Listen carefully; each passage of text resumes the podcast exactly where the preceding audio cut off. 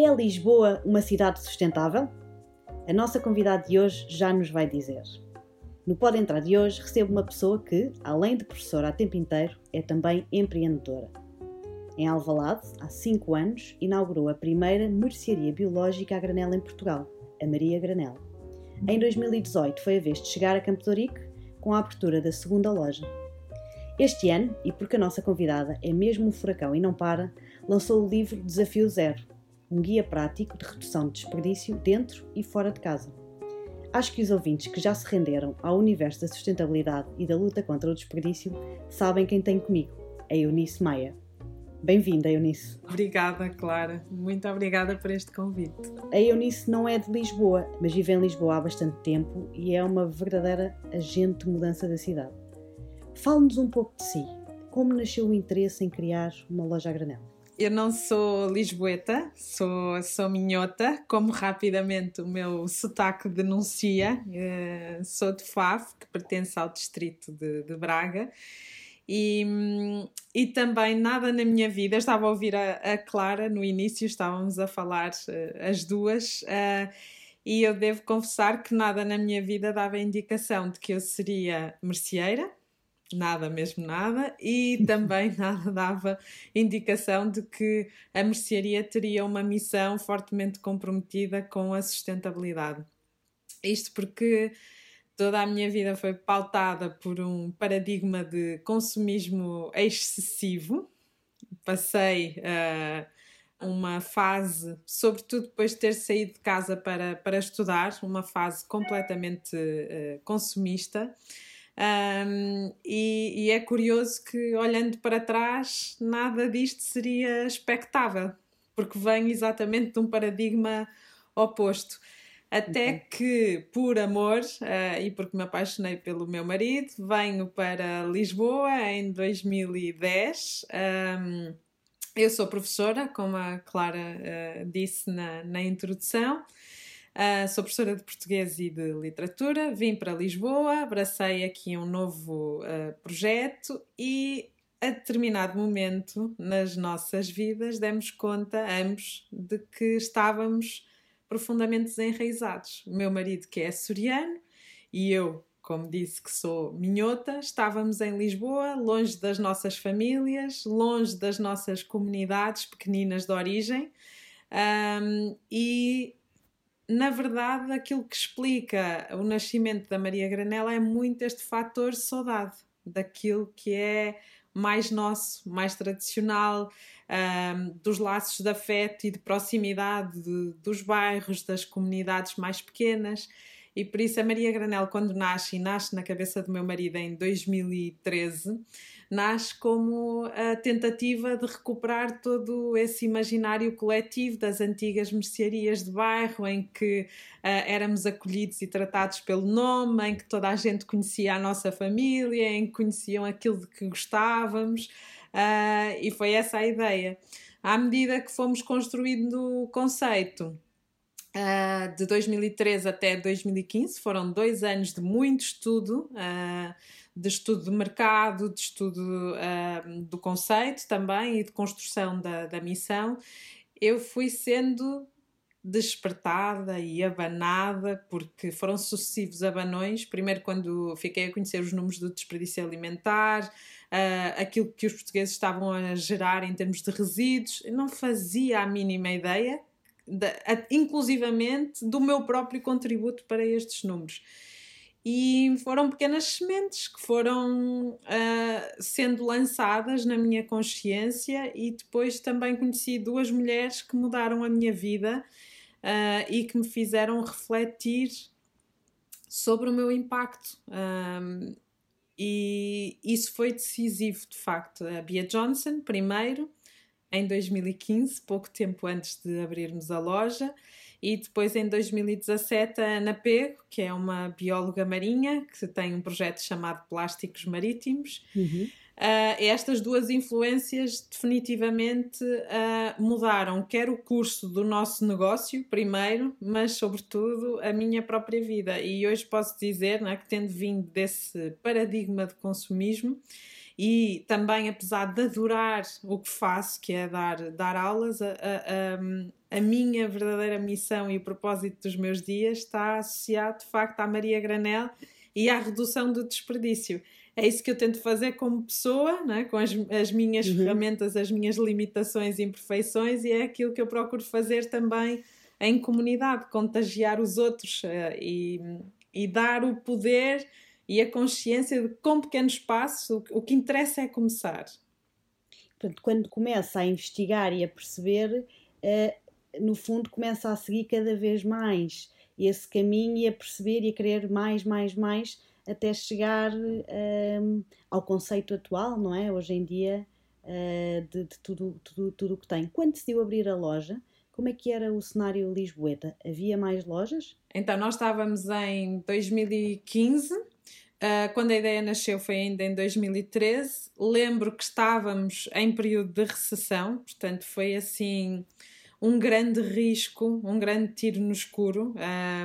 Apesar de termos feito estudos de mercado e de termos a certeza de que era um conceito que fazia falta, a Clara estava há pouco a falar de, de Berlim, nós conhecemos muito bem, por exemplo, a Unverpact, tivemos hipótese de falar com, com a fundadora, uh, falámos em rede com outras lojas pioneiras e em Lisboa, em Portugal, na verdade, não existia o, o conceito. E isso veio reforçar ainda mais a necessidade de o introduzir em em, em Portugal. Mas o, o panorama era, uh, era favorável, mas um, era sinal também de risco. Porquê? Porque o conceito ainda não tinha sido uh, provado. Nós já tínhamos uh, bons supermercados uh, biológicos, também já havia supermercados convencionais com áreas a granel e mesmo os supermercados biológicos também já tinham secções a granel, mas não existia nenhum espaço que concentrasse o, o biológico e o granel, portanto, combinasse estas, este, eh, estes dois uh, pilares a 100%. Uh, ah, e como se não bastasse, portanto, nós decidimos, por influência da, da Bia Johnson, e foi assim que eu a conheci. Atenção, que eu não sabia nada uh, da Bia Johnson, nem de Zero Waste, não fazia a mínima ideia do que era uma, uma vida uh, Zero Waste e assisti por uh, completo acaso a uma reportagem na internet em que a Bia Johnson era acompanhada por jornalistas e numa grande superfície, eu penso que até era o Whole Foods, ela entrava, dirigia-se à área do granel, ia carregadíssima com sacos e frascos, e aquilo foi uma descoberta incrível para mim. Eu fiquei, achei estranho isso, mas onde é que ela vai tão carregada de sacos e de frascos? e depois fiquei suspensa a, a ver, absolutamente fascinada, porque ela ia retirando cada um dos frascos e ia abastecendo-se diretamente do, dos dispensadores. E foi exatamente nesse momento, é? nós já sabíamos que queríamos que fosse uma mercearia biológica, a granel, Uh, mas foi nesse momento que nós decidimos arriscar ainda mais com o sistema Bring Your Own Container, que foi dizer às pessoas: uhum. se já têm recipientes em casa, recipientes e não só. Usem os vossos sacos, usem os vossos sacos de plástico que já têm, usem os vossos sacos de pano, usem os vossos sacos de papel, tragam os frascos, tragam os taparoés, mas tragam o que já têm e digam recusem assim as embalagens e levem também na quantidade que precisam, porque não faz sentido estarmos a comprar um quilo de farinha se na verdade só vamos precisar de uma chávena de farinha para fazer o bolo. O que é que vai acontecer? A farinha depois vai se deteriorar, vai ser descartada e estamos a gerar também desperdício em termos de embalagem. Não faz sentido absolutamente nenhum. E então introduzimos também o, o sistema Bring Your Own Container. Uh, nada disto existia nem em Lisboa nem em Portugal, portanto foi de facto um grande risco. Eu posso dizer, lembro perfeitamente que na semana anterior à abertura, cá em casa ninguém dormiu, foi insónia atrás de insónia, porque estávamos com muito medo, não é? Que, que, que não houvesse receptividade.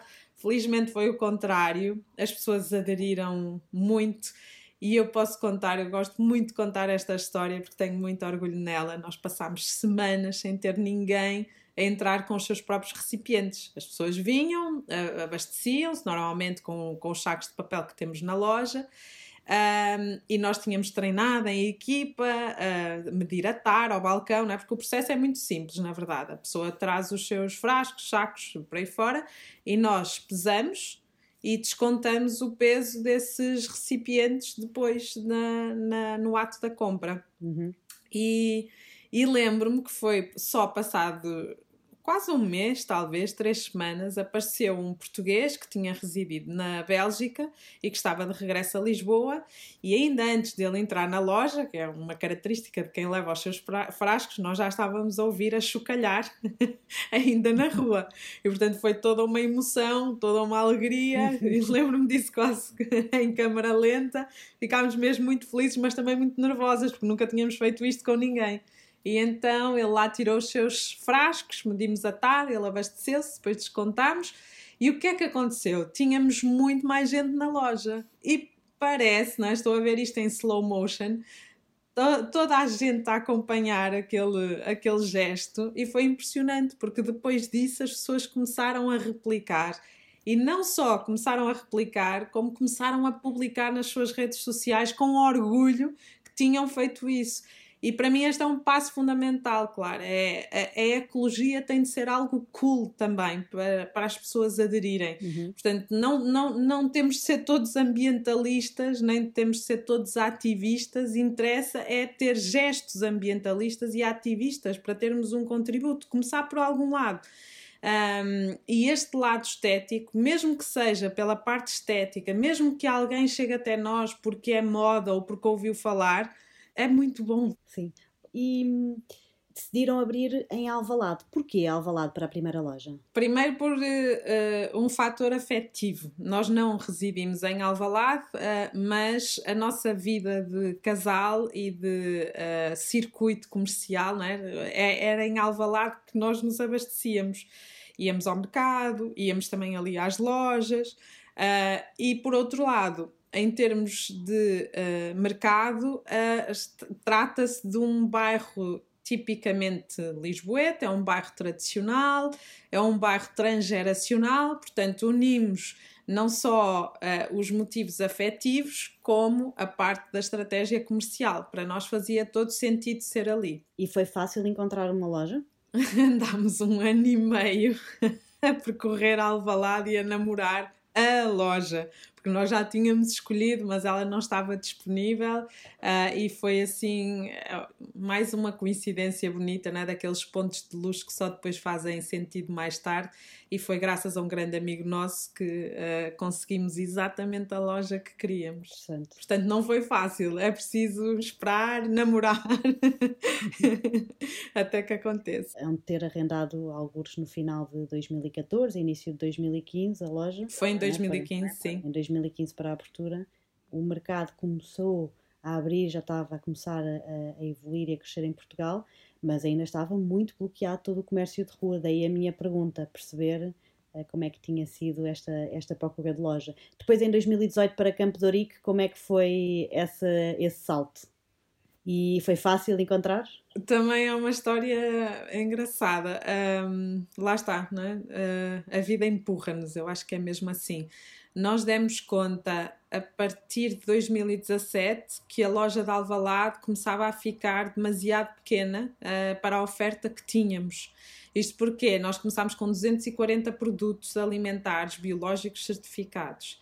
Uh, mas depois as pessoas foram sugerindo e nós fomos aumentando o nosso portfólio e fomos também, uh, já que estávamos a mostrar às pessoas do ponto de vista alimentar como podiam abdicar das embalagens, para nós foi uma transição perfeitamente natural mostrar como noutras divisórias da casa, para além da cozinha, era possível reduzir o desperdício. E então começámos a introduzir acessórios zero waste, portanto, alternativos aos, aos acessórios uh, descartáveis. E com isso tivemos de facto um problema de espaço Além disso, uh, nós já fazíamos workshops em Alvalade, mas não tínhamos cozinha equipada, conseguíamos fazer tudo graças à boa vontade das pessoas, quer das pessoas que uh, dinamizavam os workshops, quer das pessoas que estavam a assistir. Um, e então achámos que fazia todo sentido ampliar o espaço que tínhamos e ir para um outro, uh, para ter uma outra localização, uma segunda localização. E para nós. Um, depois da Alvalade, não é? tendo em conta as características do nosso, uh, dos nossos queridos fregueses, não é? o perfil do nosso público. Já agora, qual é o perfil qual é o vosso principal público? Quem é que vos procura? Nós temos de facto visitas uh, transgeracionais, inclusivamente uh, este tipo de perfil varia um pouco com o horário. Uh, de manhã temos pessoas mais velhas que fazem a sua vida, que vão ao mercado e, e depois param também na, na loja e depois, à, à, à, medida que o dia vai avançando, temos sobretudo uh, famílias, muito depois do final das aulas, por volta das quatro e meia, cinco, e depois no final temos as pessoas que saem do trabalho e que acabam por passar na loja até para levar os ingredientes para, para a refeição. Mas o, o se eu tivesse, tendo em conta as nossas, os nossos dados, uh, o perfil corresponde, sobretudo, a mulheres entre os uh, eh, 30 e 45. É sobretudo um público feminino nesta, nesta faixa etária. Uh, As mulheres são mais conscientes? Uh, eu acho, isto sem ser injusta para os homens, não é? Porque há, felizmente muitas exceções, mas acho que o verbo cuidar se conjuga muito no feminino. Uh, o cuidar, o proteger, acho que são comportamentos uh, tipicamente femininos e podemos, de alguma maneira, retirar essa conclusão também para a parte da, da sustentabilidade, da proteção, do pensamento nas próximas gerações, uh, no sentido de uma, de uma sustentabilidade enquanto amor e até maternidade. Uhum. Sim. Um, voltando então. A Campo Torique estava a explicar. A que estávamos e, a falar. e então, um, mais uma vez por, por coincidência, é sempre um amigo que é providencial uh, e, e encontramos um espaço uh, que tinha uma cave, que era um armazém, e achámos que era o sítio certo. Portanto, em cima continuámos a ter no piso superior a parte alimentar e convertemos depois esse, esse armazém em cozinha equipada para os workshops e em Zero Waste Concept Store, portanto, para a parte dos acessórios Zero Waste. Uh, e ainda com o bónus de termos mais espaço para armazém e para gestão dos, dos estoques. Uh, portanto, foi o espaço perfeito. Ok. E foi vosso objetivo, o trabalho, desenvolver o online? ou vocês desenvolveram a parte física somente? Não, nós temos a, as duas lojas físicas e desde 2017 também o online. Uh, e porque é que aconteceu? E mais uma vez foi assim uma consequência muito natural, porque na nossa comunidade, é, os nossos uh, seguidores uh, das redes sociais estão espalhados pelo país todo, continente e ilhas e recebíamos muitos pedidos. Portanto, estando implantados fisicamente em Lisboa, a verdade é que a nossa comunidade uh, passa para além das fronteiras de Lisboa e foi uma forma de nos aproximarmos, foi exatamente o online. Da mesma maneira que neste momento, não é, face a esta circunstância que estamos a viver, também sentimos que nos tínhamos de reinventar e já há muito tempo que queríamos começar a expedir para, para fora de Lisboa, já tínhamos o online a fazer isso com a parte dos acessórios, mas a parte alimentar nunca tínhamos feito. Um, e perante esta circunstância e o pedido de, de, das pessoas, e começámos a fazê-lo há três semanas, estamos a, a, fazer entregas e a fazer a expedição da parte alimentar. Eu queria perguntar isso um pouco mais à frente, mas já agora introduzo a pergunta: como é que é possível o envio de, de, bens alimentares de uma forma sustentável? Haverá sempre o impacto do transporte e isso foi algo que nós tivemos de, de ter em conta. Uh, a verdade é, uh, ou fazíamos para chegar às pessoas com alimentos saudáveis, biológicos, do que as pessoas precisam neste momento mais do que nunca, ou simplesmente não o fazíamos. Fazendo, não é? E tentando chegar às pessoas aquilo que fazemos é tentar ao máximo do nosso lado, naquilo que controlamos e naquilo que uh, conseguimos fazer da melhor maneira, é optar, no caso do acondicionamento, por uh, saco de papel. As uh, caixas em que seguem as encomendas são caixas que chegaram até nós por parte dos fornecedores com os produtos e, portanto, nós estamos a reutilizar essas mesmas caixas que já estavam connosco há, há mais tempo. Em termos de fita adesiva para essas caixas, é uma fita adesiva uh, ecológica em papel e sem solventes. Portanto, asseguramos que todo o material é absolutamente compostável e biodegradável uh, para reduzir, obviamente, a pegada que estamos a gerar. Okay. É uma pergunta que eu gostava de fazer sobre o impacto do bairro e voltamos, voltamos a falar mais um pouco do, dos impactos atuais e das mudanças eh, estruturais e de futuro que terão que implementar. Como é que sentem que têm mudado a comunidade reside perto das vossas lojas, os bairros onde estão presentes ou quem frequenta as vossas lojas? Essa é uma pergunta muito importante para nós e é um dos pilares da nossa atuação. Uh, nós começamos por mudar a nível micro dentro da loja, não é? Porque com uh, o nosso conceito e com a nossa missão, nós estamos a fomentar uma mudança de atitude que muitas vezes numa primeira visita não é sequer consciente, mas que depois se vai aprofundando e enraizando na, no comportamento das pessoas. Uh, quando se entra numa loja em que os produtos estão dispostos em dispensadores, em que os armários são de rede e, portanto, a pessoa consegue ver uh, onde é que está o estoque, não é? Está visível. As pessoas conseguem perceber que há aqui um esforço para que os produtos cheguem até nós em embalagens de grandes dimensões, mesmo que sejam de plástico, mas lutamos para que esses sacos sejam maiores, para que o rácio entre plástico e produto seja menor.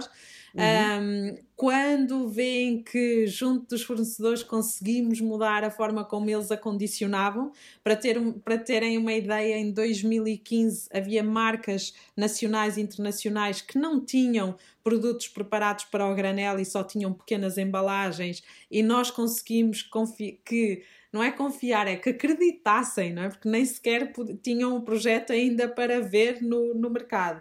E, portanto, uhum. adaptaram as embalagens, fizeram embalagens maiores, mudaram os materiais para acondicionar esses produtos. Portanto, só por aí, quando entram na loja e veem a inscrição, pode trazer o seu próprio recipiente. Se não tiver, nós temos aqui à sua disposição tudo é uma aprendizagem e é uma missão pedagógica do nosso lado. Isto em termos micro. Depois tentamos também, uh, ao nível do bairro, e em Alvalade nós temos mais tempo, portanto talvez seja mais fácil dar aqui exemplos concretos. Em termos de bairro e não só bairro, quando digo bairro, na verdade estou a falar de toda uma comunidade, já macro, o bairro, a cidade. Uh, tentamos partilhar e ter iniciativas que vão muito para além da das, das fronteiras da, das paredes da própria loja. Nós, logo em 2016, convidámos, lá está, não é? Foi alguém que nos inspirou tanto. Convidámos a Bia Johnson para que viesse pela primeira vez a Portugal fazer uma conferência. A Junta de Freguesia de Alvalade uh, cedeu o, o, seu espaço uh, e, portanto, foram pessoas do bairro que foram assistir, mas também de, de outras áreas de Lisboa. E eu sei, uh, não só para mim, mas para muita gente, aquilo foi o princípio de uma caminhada de, de redução. Depois trabalhamos muito com escolas, com empresas, mais uma vez não apenas do bairro, mas também do bairro, e temos um programa Zero, que é um trocadilho entre zero e hero, que uh, está ao serviço exatamente desta noção. Espalhar a palavra, levar a palavra, mostrar como com pequenos gestos, com pequenos passos, podemos ter impacto positivo. Excelente. Já não bastava ser professora, gerir duas lojas e ainda lança um livro sobre o desperdício, que ajuda, e isto segundo o comentário de uma leitora, a iniciar o caminho de viver uma vida com menos desperdício e mais consciente. Por que publicar um livro? Uh, mais uma vez foi assim uma consequência totalmente natural. Eu, o, livro, o livro já estava muito quem for ao nosso feed, por exemplo, do, do Instagram, na verdade o livro está ali todo, praticamente todo. Qual é o tema e o principal propósito? Uh, o livro, eu acho que é importante dizer que foi um convite da editora Manuscrito. Mas quando esse convite chegou, um, eu confesso que de alguma maneira o livro já estava na minha cabeça e já tinha sido comunicado uh, gradualmente uh, nos, na, na, nas nossas redes sociais, na, lá está, na parte pedagógica da nossa, da nossa missão.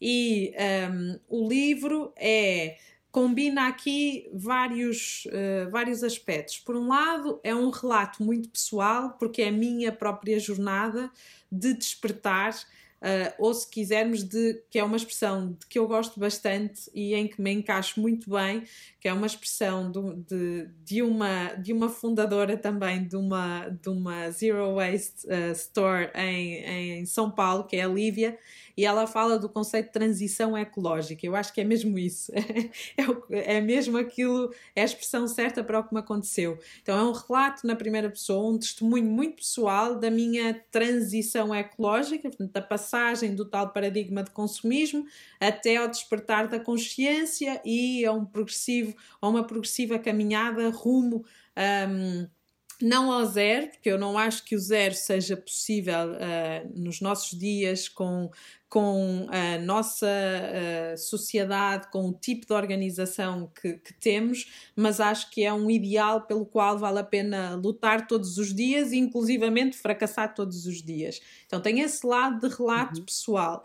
E depois tem uh, um, uma outra vertente que é muito prática, que é, a partir da minha própria vivência, uma série de dicas, de sugestões, portanto, o tal guia prático, um, e está organizada em quatro grandes partes. Como é que se pode reduzir dentro de casa, divisão a divisão, como é que se pode reduzir fora de casa, não é? quando eu já não controlo tão bem porque não é o meu espaço, como é que eu posso fazer, como é que eu posso comprar de forma mais consciente. Uh, uma terceira parte de redução em comunidade, as escolas, os eventos, e a última, e eu procurei que fosse assim em crescendo, embora cada pessoa possa fazer o seu itinerário à sua medida, começar pela parte que fizer mais sentido, a última é dedicada uh, às cidades zero waste, portanto, como é que é possível transformar uma comunidade numa comunidade que gera menos uh, desperdício.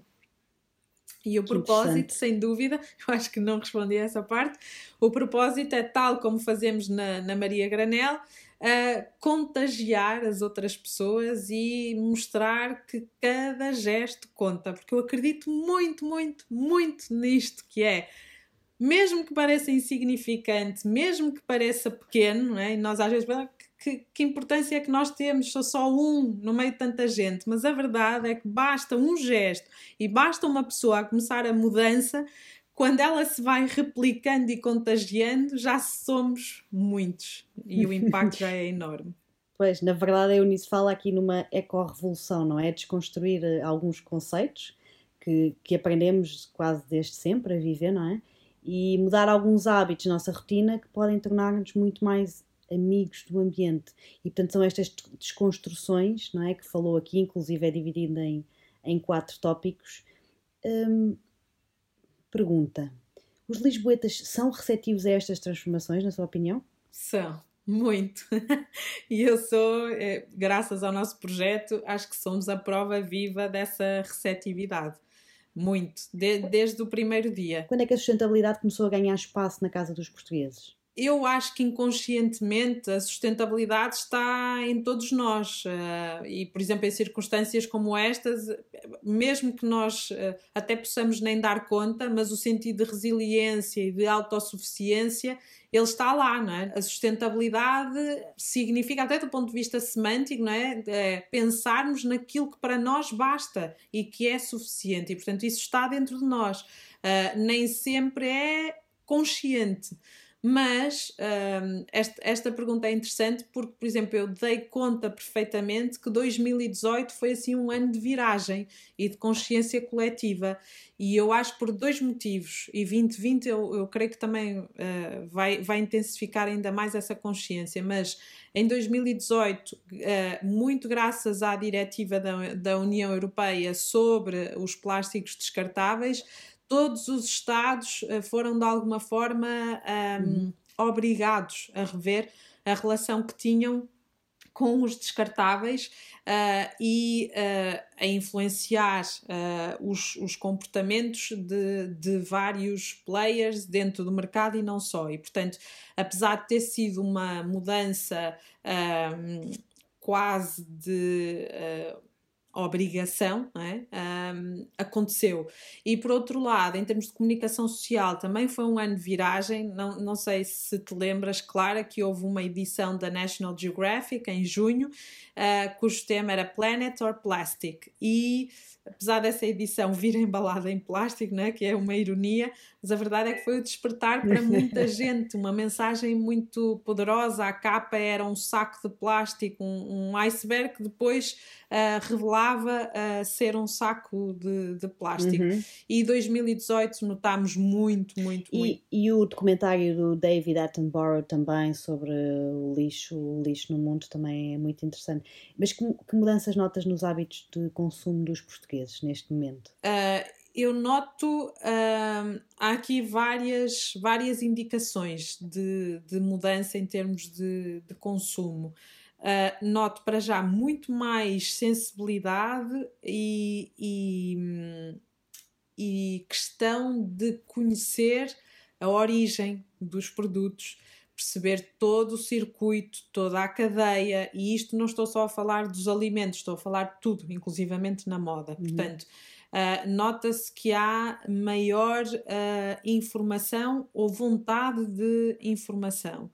Uh, depois, outra mudança aí já na nossa, na nossa área, um, nota-se perfeitamente a vontade, a viragem que demos conta em loja de as pessoas trazerem os seus próprios sacos, frascos, enfim, quando digo sacos, digo sacos de, de, de toda a espécie. Portanto, a ideia de reutilização, é? um dos R's que eu vejo que está mais forte nas, na, nas casas das pessoas é sem dúvida o R da reutilização. Um, vejo também a acontecer muito mais consciência na recusa, um outro R. E depois achei acho extraordinário o que está a acontecer em Lisboa, mas também noutros, noutras áreas do país, que é o despertar para os programas de compostagem, uh, a compostagem comunitária, as hortas comunitárias. Uh, acho que também o facto de sermos Lisboa, capital verde, Uh, veio pôr aqui em evidência uma série de projetos uh, que estão ao serviço da sustentabilidade Uh, e por isso há aqui uma série de comportamentos que nos enchem de esperança, sem dúvida nenhuma. Sim, além do já mencionado agora, se tivesses que dar um, dois, três conselhos uh, aos lisboetas e aos portugueses em geral para iniciarem, para poderem contribuir de alguma forma, de forma simples, que mudanças podiam fazer nas, nas suas rotinas? Sim, uh, pensando em termos de rotina, eu falo sempre destes dois gestos que foram uh, talvez na minha caminhada, os mais simples de implementar, e eu acho que também é importante que as pessoas tenham essa noção e que recebam dicas que sejam muito práticas e muito simples, mesmo muito básicas. Uh, a primeira, e agora estou a falar de, de práticas, obviamente, para a vida toda e uh, para lá desta circunstância que estamos a viver, que obviamente uh, nos impõe outro tipo de cuidados. Portanto, estou a falar de circunstâncias normais. a primeira dica é o facto de nós reutilizarmos sacos para ir às compras. Uh, e quando digo sacos, estou a falar de sacos que podem ser de pano, sacos que podem ser os sacos de plástico que já temos uh, lá em casa, sacos de papel, um, e eles são extremamente leves, são dobráveis, portanto, eles podem andar sempre connosco. Se andamos de carro, eles podem andar sempre na mala. Aliás, até podemos ter uns na mala do carro e outros na nossa mala, carteira, enfim, andar sempre com esses sacos. E depois, outra dica também que eu acho que é bem simples é usar uma garrafa reutilizável. Eu posso mostrar esta, uh, que pode ser uma, mais uma vez, algo que nós já tenhamos em casa. Uma garrafa que já foi uma garrafa de molho de tomate, uma garrafa que já foi uma garrafa de chá, enfim, uh, reutilizar. São só dois gestos, mas se estes dois gestos forem incorporados, isso muda tudo. Obrigada. E falavas aqui da cidade Zero Waste, eh, que está mencionado como um dos temas do livro. Além do que já falámos aqui hoje, o que é que é urgente mudar em Lisboa?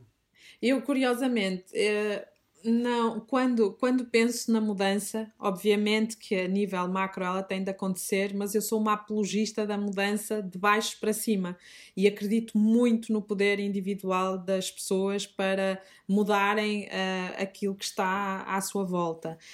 Um, e quando falamos de uma cidade zero waste, e felizmente as experiências uh, que tenho tido, e tive a oportunidade de conhecer algumas das cidades que.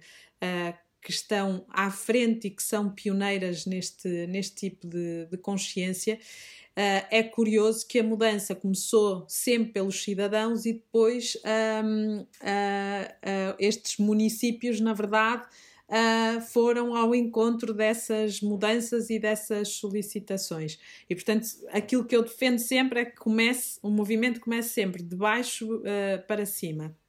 No caso de Lisboa, nós já temos uh, vários indícios muito positivos daquilo que uh, está a mudar a cidade em termos de. Uh, e é, é, essa área que eu conheço melhor, não é? de, de produção de, de resíduos e de redução de, de desperdício. Uh, acho que era muito, muito importante uh, que tivéssemos todos acesso à recolha seletiva dos resíduos orgânicos, uh, no caso de não podermos fazer compostagem doméstica. Acho que era essencial. Do que eu sei, está a começar um programa piloto na Alta de Lisboa, no Lumiar, mas era importante que uh, isso se alargasse, não é? e, e, eu imagino que sim, se há um piloto agora, a uhum. ideia deve ser uh, depois alargar. Um outro aspecto que acho que era importante ainda na temática do, do desperdício era haver aqui uma rede Uh, que, a par com instituições como a ReFood, uh, de programas como a Phoenix Portugal, Too Good To Go, uma série de aplicações de redução de desperdício, uh, mas era importante que se criasse uma rede também de supermercados sociais em que aquilo que é desperdício fosse verdadeiramente aproveitado como recurso uh, e um, que garantíssemos que uh, tivesse hipótese de chegar a quem precisa de, dessa, desses alimentos.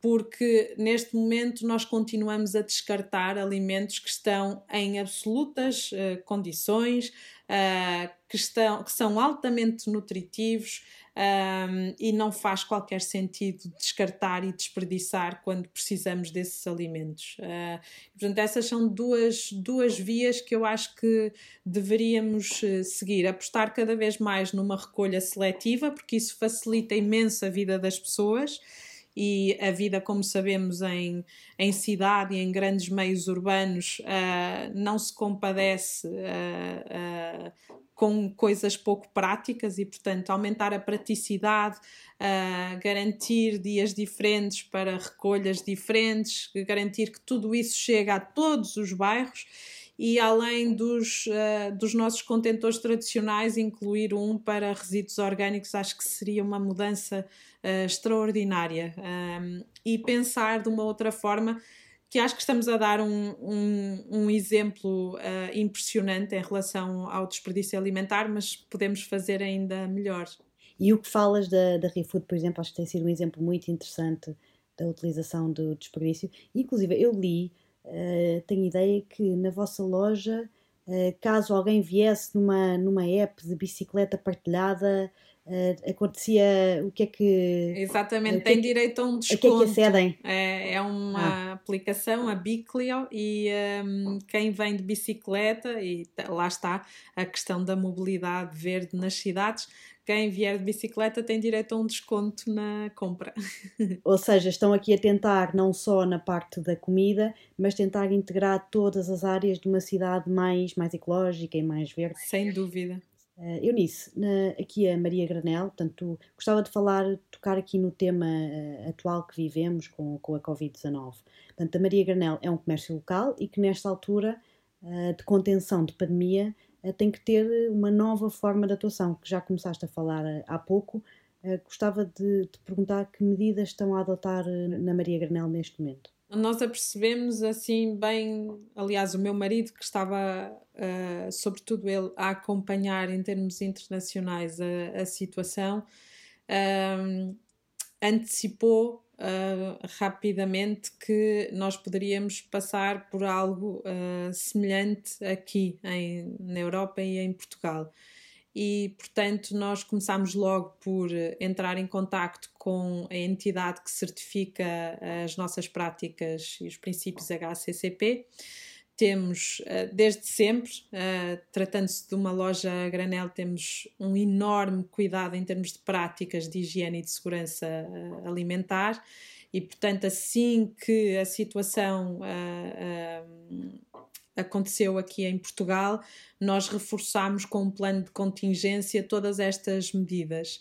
Uh, depois, além de reforçar as medidas que já tínhamos, uh, nós já tínhamos, por exemplo, luvas compostáveis uh, à disposição das pessoas, reforçámos e também colocámos à disposição das pessoas que entravam na loja e, e pedimos a cada pessoa que o fizesse a parte da desinfecção das mãos. Ou seja, em termos de medidas de segurança, elas foram intensificadas. Elas sempre existiram, mas, uh, dadas as circunstâncias, foram ainda mais uh, reforçadas. Uh, é isso dentro, dentro da loja.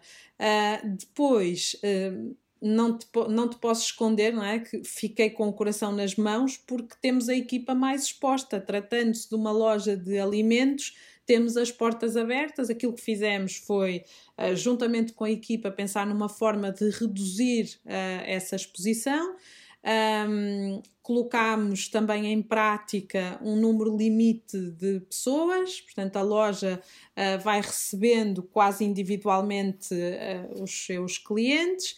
Uh, o nosso horário está um pouco mais reduzido, até às 16, em vez de ser até às 19h30, como normalmente.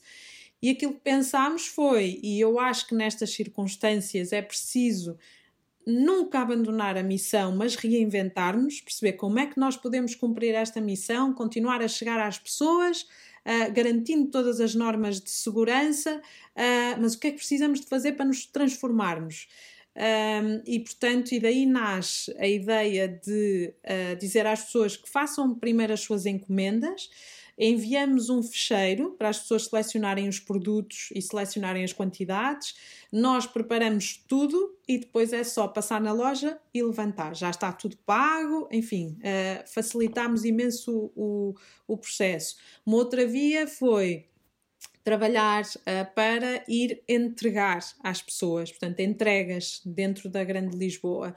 E, por fim, uh, a expedição em CTT Expresso para chegar a outras zonas do país uh, que quisessem ter acesso aos, aos nossos produtos.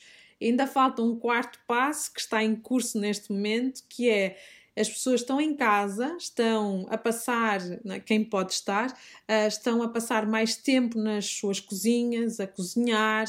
Uh, Sem dúvida. Não é? é? É isto que está a acontecer e, portanto, pensámos também como disponibilizar conteúdo que ajude as pessoas, por exemplo, que estão a descobrir o prazer de fazer pão. A pandemia pela Filipa, eh, pela, pela chefe Filipa Gomes, se não me engano, não foi? Exatamente, foi a pandemia da Filipa Gomes, tal e qual.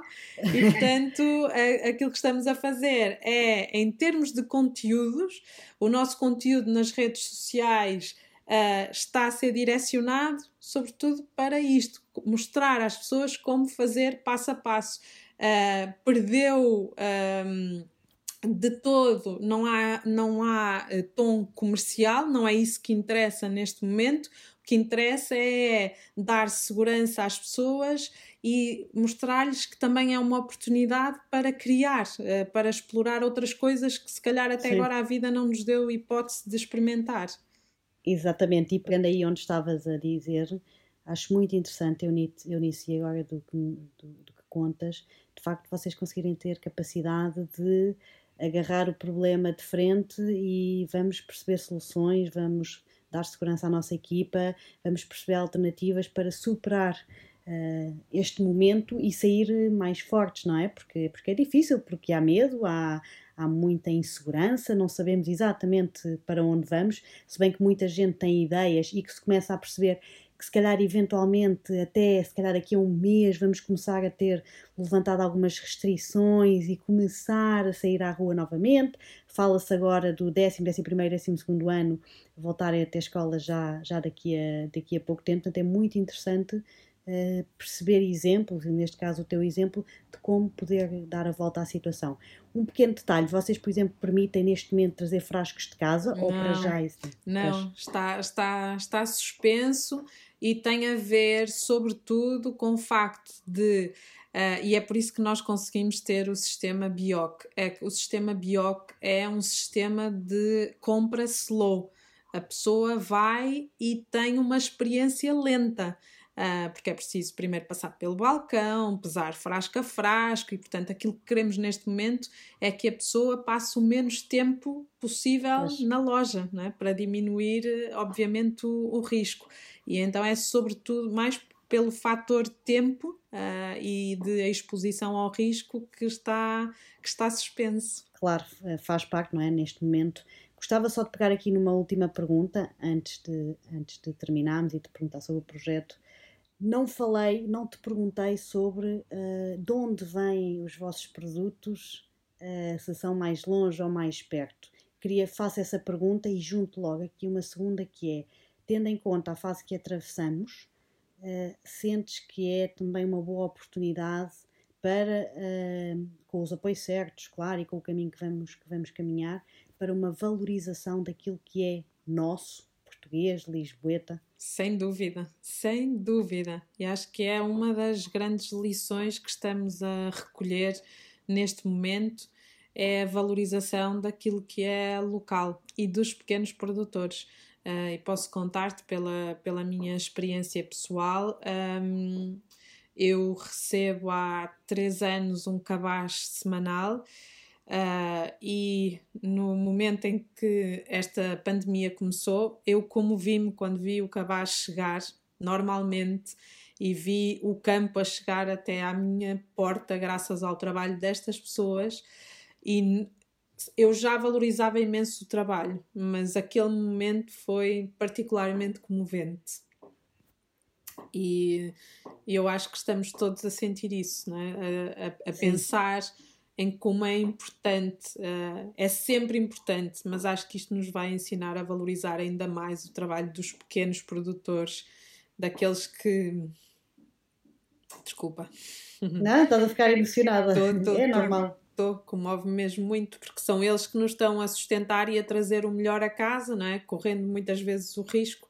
E portanto, sem dúvida que o local, aquilo que é nacional, aquilo que é nosso, precisa do nosso apoio e eu acho que hum, vamos sair mais resilientes por causa disso. Vou construir sobre o que disseste, que, que eu sinto, não só tudo isso estamos a dar muito valor, eu pessoalmente estou a dar muito valor, mas estamos a dar valor a todo o tipo de pessoas que fazem parte da nossa vida e da cadeia de consumo e que nós naturalmente não ligamos, não é? Portanto, desde toda a gente, de quem produz, de quem está na loja a vender, de quem entrega, de quem está a limpar as ruas, portanto, dos médicos que estão no hospital, portanto, todas as pessoas são fundamentais e sinto muito o movimento português de facto de apoio, de estar presente, quer seja por estar a manter os nossos negócios a funcionar, por proteger os funcionários, e portanto eu acho que sim, eu acho que é uma boa nota para nós terminarmos a conversa.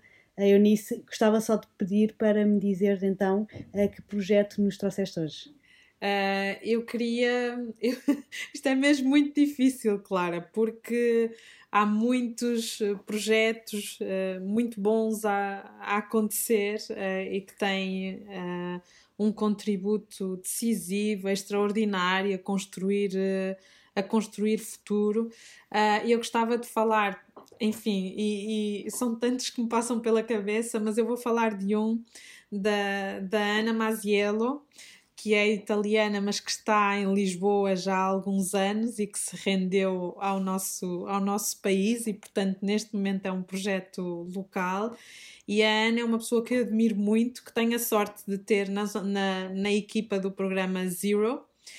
Uh, a Ana despertou para o desperdício zero quando veio morar para, para Lisboa e uh, começou primeiro a fazer através de banda desenhada, a partilhar com as pessoas pequenos gestos de mudança com muito humor através das, uhum. destas ilustrações. Uh, e depois um, teve uma outra ideia que foi isto sempre tudo interligado através da arte uhum. um, recuperar uh, o lixo transformando em instalações artísticas e chamou a este projeto Art Zero. E mais recentemente começou a dar conta de que nos dias de vento e de chuva os lisboetas deixavam guarda-chuvas uh, descartados na rua, porque eles estavam uh, simplesmente sem empréstimo, é? ficavam estragados e eram deixados na rua. E a Ana pensou que ali havia um recurso que nós devíamos valorizar. Então começou a salvar estes guarda-chuvas e começou a transformá-los em impermeáveis e chamou-lhes R-Coat, R de uh, reutilização, de upcycling, de reciclagem e tem um projeto que está a salvar guarda-chuvas e que é ao mesmo tempo uma lição. O lixo só é lixo se nós quisermos. Na verdade, o lixo pode ser o luxo de recursos que podem ter muito mais vida. Acho que com isto podemos terminar aqui a nossa conversa. Eunice, obrigada. Obrigada por, eh, por te abrires e por, pela disponibilidade de falarmos sobre estes temas. Uh, desejo tudo, tudo bom agora nestes próximos tempos e força uh, para enfrentarmos juntos isto. Muita saúde, muita força e amor. Ótimo. Obrigada. Eunice, obrigada. Um beijinho e vemos por aí.